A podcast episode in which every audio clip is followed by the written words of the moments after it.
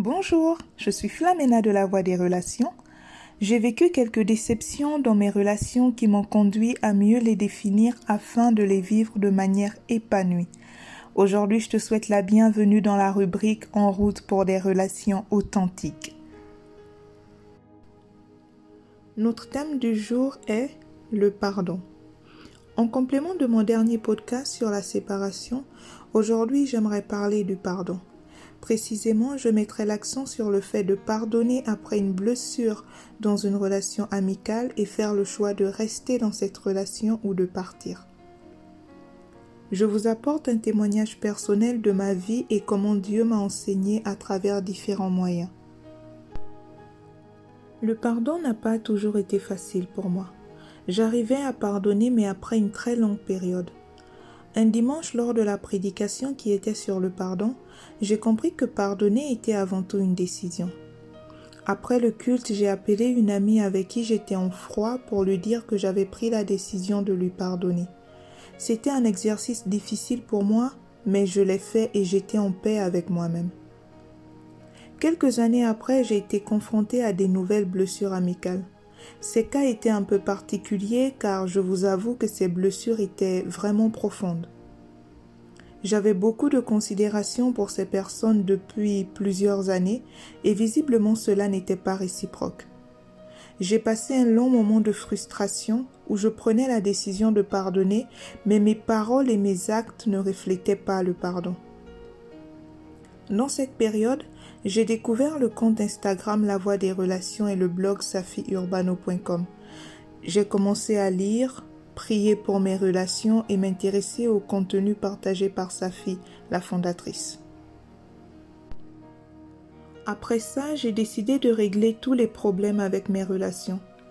J'ai découvert que le problème majeur que j'avais était celui de mal catégoriser mes relations. Je m'explique. J'appelais certaines personnes mes amies alors que pour elles, j'étais juste une sœur en Christ ou une collègue. Ce qui fait qu'il y avait un déséquilibre par rapport à notre réciprocité dans la relation. Mais je ne voyais pas ce déséquilibre car j'ai toujours aimé donner sans rien attendre en retour. Et tout allait bien, jusqu'à ce que je passe par une période assez difficile dans ma vie. À ce moment-là, ce déséquilibre était plus que visible.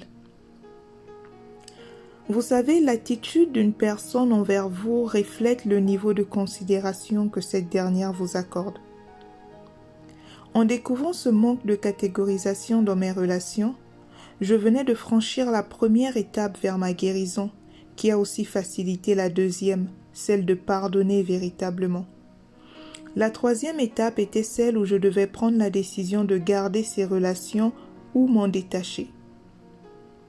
Cette étape a pris un certain temps parce qu'il fallait que je découvre vraiment le type d'ami que je suis moi-même par certains exercices, que j'établisse des moyens pour veiller sur mon cœur, que je ne sois plus affaibli par mes émotions.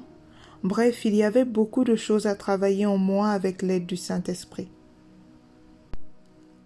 Le choix de rester dans ces relations ou de partir s'est vraiment fait par conviction de cœur pour ma part. J'ai quitté définitivement certaines relations, j'en ai gardé d'autres, mais tout en redéfinissant les relations. Je vous encourage à vous procurer le livre Le Code de l'amitié de Saphir Urbano, dans lequel il y a un tableau pour inscrire les erreurs éliminatoires et les différentes décisions à prendre dans ces situations.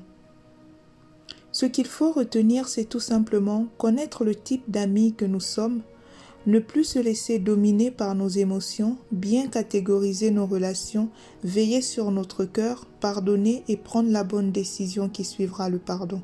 Je reste ou je pars. Cet épisode vous a plu? N'hésitez pas à vous abonner sur le blog safiurbano.com et sur Instagram, TikTok, YouTube, La Voix des Relations. Je vous dis à bientôt.